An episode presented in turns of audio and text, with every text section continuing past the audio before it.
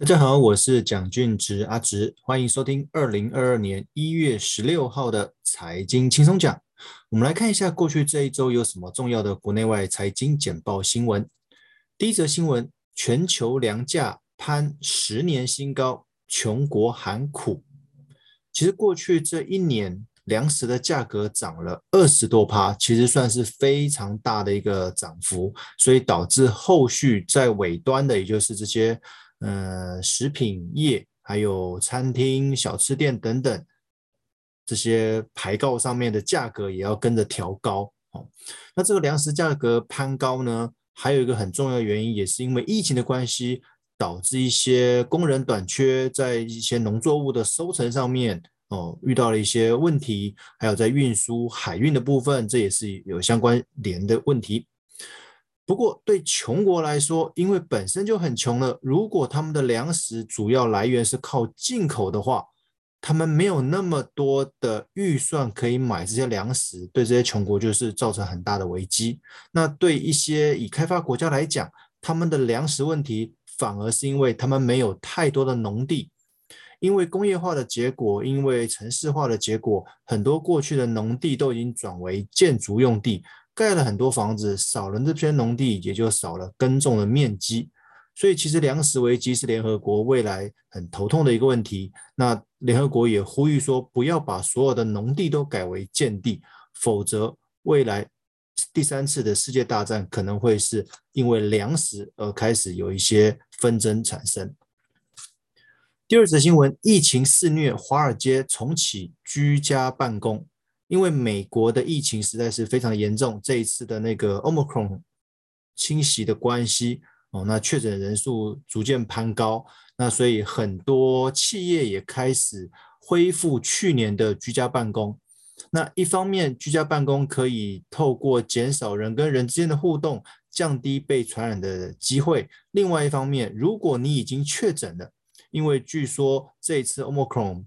如果被感染的话，大多是以轻症居多，当然有可能是 这个病毒的组成的原因，也有可能是因为大部分的民众都有施打过疫苗，相较之下有保护力的关系，所以在受到感染的时候以轻症居多。那轻症在家休息，那如果你还有力气可以上班的话，那当然就是居家工作了。哦，那也希望这波疫情能够赶快过去，恢复以往的生活。否则居家久了，大家可能真的都会闷坏。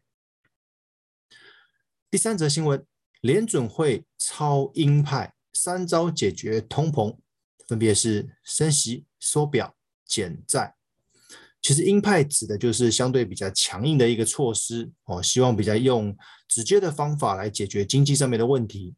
那这三招解决通膨呢？我们简单来说明一下，升息就是把市场上面的热钱收回到。联储会收回到银行端，让市场上面流动的热钱不要那么多，那降低这个通膨的速度哦。这透过第一个升息，第二个缩表。缩表这边比较特别，它指的就是不要再印钞票了哦。那过去印的钞票要逐渐收回来，那这个的影响算是最大的哦。那第三个就是减债，其实减债在去年的十一月份。联准会就开始启动了。那所谓的减债，就是开始减少去购买债券，把释放到市场上面的钞票的这个量能慢慢降低。就是我不要再印那么多钞票。简单讲，就是我不要再印那么多钞票放到市场上面啊。所以这三个方法其实不太一样，但是他们都有一个最终的目的，就是希望通膨不要那么的严重。哦，因为现在美国通膨年增率已经到七趴了，哦，已经算很夸张了。哦，那他们这个是今年二零二二年联准会的一个重要的一个议题。再一则，美欧扩大施压反疫苗者，其实欧美蛮多人都拒绝打疫苗，因为他们一方面觉得这个疫苗的研发时程那么的短，那到底会不会有什么副作用？那打到身体？嗯，会不会有什么状况？感觉好像把人当作白老鼠，所以其实还蛮多人都不打疫苗的。哦，其实，但是美国跟欧洲的这些政府都觉得说，至少打了疫苗会降低重症，那你只要降低重症，就可以减轻医疗资源，降低这些医护人员的负担哦。不过他们不打疫苗的人还是很多，所以有一些企业开始提出说，哎，如果你不打疫苗的话，哦，我就把你解聘，哦，我就不让你在我们这个企业里面工作。哦，那前一阵子那个法国总统马克宏也说，我真的很想对那些不打疫苗的人做一些事情。哦，因为法国的那个确诊的人数也蛮多的啦。哦，不过我觉得这个扩大施压的效果或许有限，因为这个如果一闹的话，或许就会闹闹上法庭哦。到底谁对谁错，那又是另外一个问题了啦。哦，不过我觉得就算不打疫苗，或许还是要好好保护自己，勤戴口罩，可能减少出门。因为这个如果你都没有打到疫苗，那你被传染到重症的话，其实对自己跟医护人员来说都是很麻烦的一件事情。再一则，美国新冠单日确诊数创新高哦，在一月十二号的时候，美国单日确诊的人数突破一百三十万例哦，哇，这个数字真的很惊人哦，那么多的人确诊哦，因为这一次都是轻症的关系，所以很多人根本就不到医院去，而是在家里面自行休息、居家隔离、自己休养哦。他们据说哦，很多州是说大概。五到七天左右，你的症状就是像感冒一样，会慢慢减轻，哦，慢慢恢复。大概两周左右，你再去验的话，可能就会变阴性，哦，你的那个病毒量就会降低。所以其实他们蛮多确诊的都是待在家里，而不用到医院去，哦，不像之前 Delta 病毒来的那么严重，哦。不过这样子被感染过，毕竟未来还会有什么副作用，甚至有人提到说未来比较有。比较大的机会会有慢性病的产生，这个不得而知，这个需要用时间来证明啦。哦，不过大家尽量还是尽可能保护自己。这一则新闻，印尼的煤炭出口最快下周解禁哦。其实印尼是很大很大的煤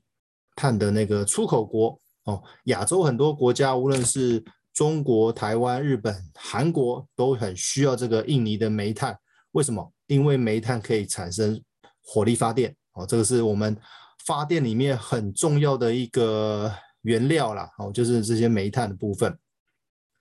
当然，这个如果你牵涉到环保的议题，其实大家是希望说尽可能不要再用火力发电哦，因为这个烧煤炭毕竟有污染的问题，空气污染的问题哦。不过，在其他的替代性能源的呃发电的产能尚未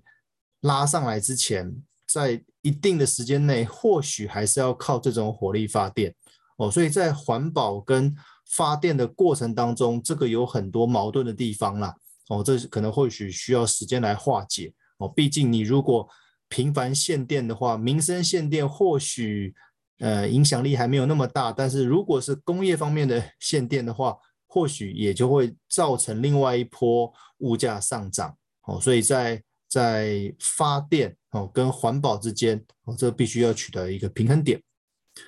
这一则台湾的新闻，实质薪水衰退近五年来首见哦，这个一点都不意外。我们其实已经蛮多年薪水不涨，但是嗯、什么东西都涨哦，市场上面什么都都涨哦，通膨尤其是从去年下半年开始，通膨那么严重哦，涨幅那么高，但是我们薪水调薪的幅度。好像没有来的那么高，所以标题才会提到我们的实质的薪水其实是衰退的哦，表示我们工作赚的钱可能不够去买这些东西哦，因为这些商品、这些物品的价格哦涨幅比较大啊，我们要掏出更多的钞票才能买到原本我们常常用的东西哦。那我们怎么样精打细算去消费？我觉得是二零二二年很重要的一个课题。再者也是台湾的新闻，二点二兆美元哦，台股的市值首度超过韩国哦。其实这个数据看起来也蛮惊人的哦。不过一方面就是，其实台湾在疫情防疫的部分的表现，的确是在世界各国里面名列前茅啦。哦。所以在投资环境、在工作环境上面哦，在各个企业能够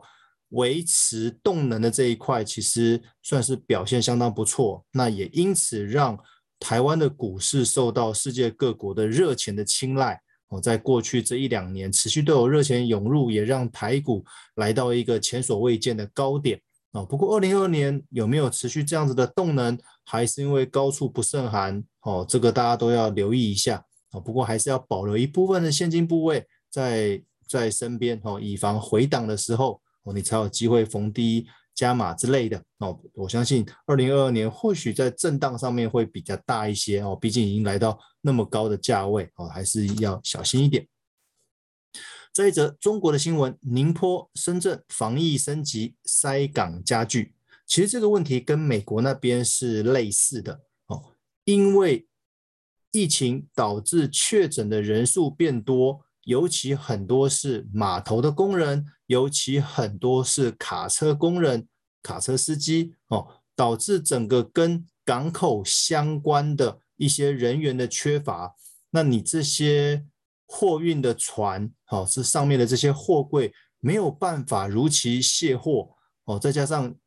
中国那边有有些城镇是采封锁的状态。你进出的卡车没有办法像平常时候来的那么频繁，那你车子塞住了，那你的这些货柜没有办法如期的运送，哦，这就会造成塞港的问题。那这个塞港也会